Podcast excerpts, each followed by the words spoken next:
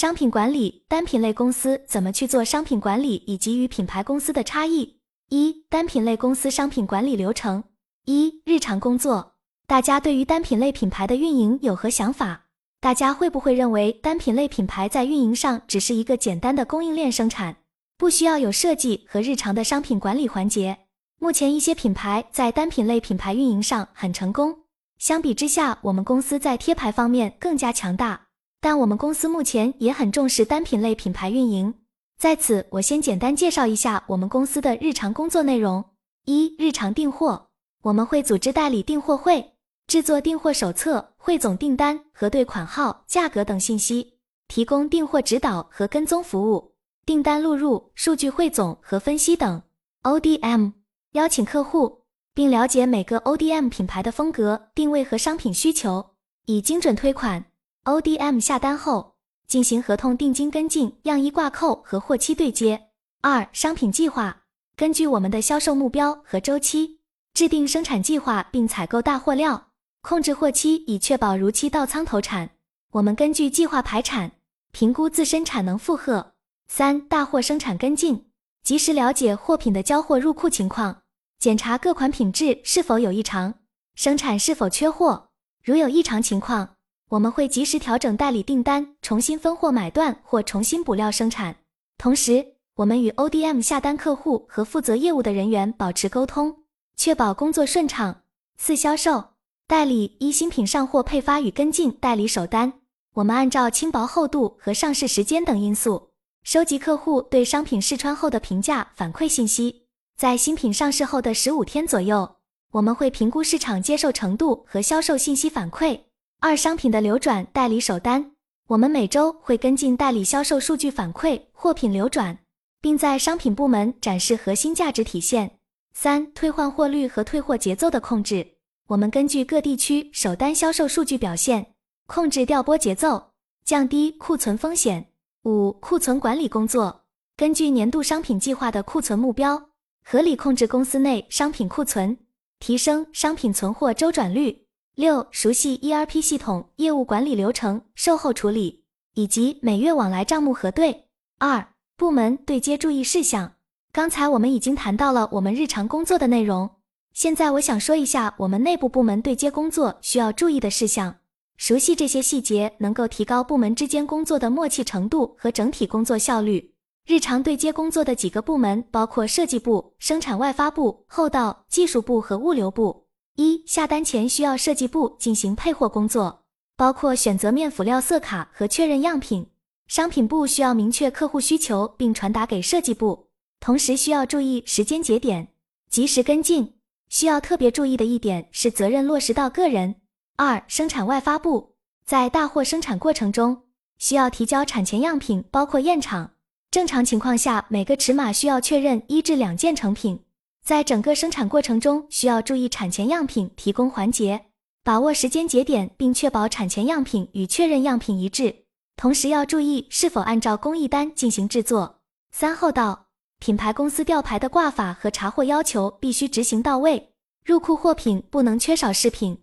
商品可抽查，品质也要注意。四、技术部客户确认样衣后，技术部按照客户要求制作工艺单，并与客户确认。这个过程中需要注意的细节有：一是客户挂扣样品是否为收货样；二是客户样衣是否有推码；三是工艺单与客户确认并留档，如下单电子版工艺单。五、物流部在发货高峰期，商品需要跟进客户紧急情况。排单给仓库，并按照先后顺序发货。发货当天需要仓库及时提供物流单号和发货箱包明细。三、与客户对接技巧。刚刚我们谈论了单品类品牌的日常运营和注意事项，接下来我们聊聊平常与客户对接时需要注意的点。在客户对接过程中，我们应该首先学会倾听并理解客户真正的需求，然后再提出相应的解决方案。此外，我们还需要特别注意可能会导致纠纷的事项，根据合约规定行事。如有异议，应提前沟通，而不能等到实际发生后再来沟通如何处理。然而，发现客户痛点却是一件难事。有时候并不是我们不愿意去做好，而是我们没有找准客户的核心需求。平常工作中，我们如何更好地发现客户需求或者同事的需求呢？除了倾听，我们还要能够正确理解对方所表达的意思，并在达成共识后再行动，这是非常重要的。有时候，我们将需求传达给了客户，但他们并没有理解，按照自己的理解在执行，这是非常危险的。在确定共识后，我通常会让对方复述他的理解和下一步计划。对于一些比较重要的对接，我们还可以建议客户派出多个人参与会面。总之，客户对接是我们工作中非常重要的一环。我们需要耐心倾听，正确理解客户需求，并与客户建立共识，从而提供更优质的服务。下面是我总结的具体做法：一、多方面打听消息，找对对接人的背景和位置，了解他的 KPI 和困难，想他所想。二、创造非正式的沟通机会和关系，如吃饭偶遇。三、向上升级，当发现自己不足以同频把握准确需求，及时让上级介入沟通。二、单品类公司与品牌公司商品管理的差异。一、单品类公司日常怎么做商品管理？怎么去评判爆款？下单的依据是什么？首先，单品公司日常数据管理的核心有三个方面：一是款式的定次和定量数据统计。以及试销数据，二是生产回仓数据，包括订单回货数量、次品率和生产到货时间，三是库存数据。在日常管理中，单品公司需要时刻关注这三个数据。在前期选款阶段，需要关注的是订货数据，例如开发四百个款，跟进客户订次和定量数据，选定前二十个畅销款作为重点主推。在下单后的生产过程中，需要跟进生产部的回仓时间，一般按照货期分前中后。前期是首八件的回仓时间，品控评审结果是否合格，合格后工厂裁床计划时间，若不合格，则需要多长时间调整，确定货期是否来得及。中期是后到检测时间，预计需要多长时间，每天能完成多少量，次品率是否高，若该工厂次品率高。则会根据综合评估结果降低其评级，后续订单数量也会相应减少。后期是入库时间跟进，每天更新入库数据，结合货期给生产后到和仓库做预警。库存预警从十月开始，每周更新库存回仓数据，备单款结合新客下单情况，预报是否需要给客户主推。一般库存量在百分之五左右，若超过百分之五，则需要向营销总监报备。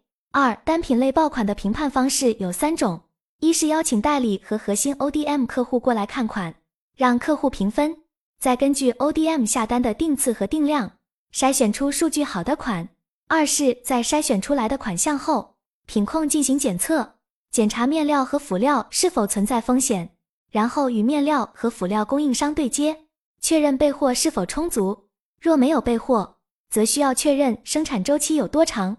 是否在可接受范围内？在做首单一般为五百至一千件。三是首单出来后，筛选优质代理商和线上进行试销。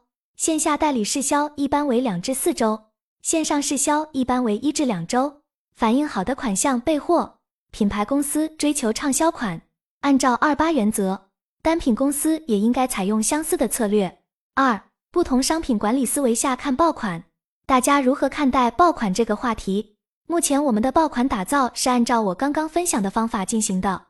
如果单品类供应链围绕的市场热度下降了，我们该怎么办呢？因此，我们需要选择一个抽象品类，并打造常青品类，这是非常重要的。常青品类是大家日常经常消费的，例如女装类的衬衫、连衣裙、裤子、风衣、羽绒服和毛衣。选对品类很重要。那么，日常大家如何打造一个爆款呢？从终端角度来看，如果爆款没有品牌加持，可能会一直爆，但不一定是你能够占据最大的市场份额。就像防晒服、羊绒衫一样，竞争注定会很惨烈。我们的一个策略是升级高端款，因为高端化总会对应一个用户群体。我们等别人先推出产品，然后看看能否进行高端化改造，因为渠道是不同的。如果是极简款，我们会升级面料。加上我们的 logo 即可。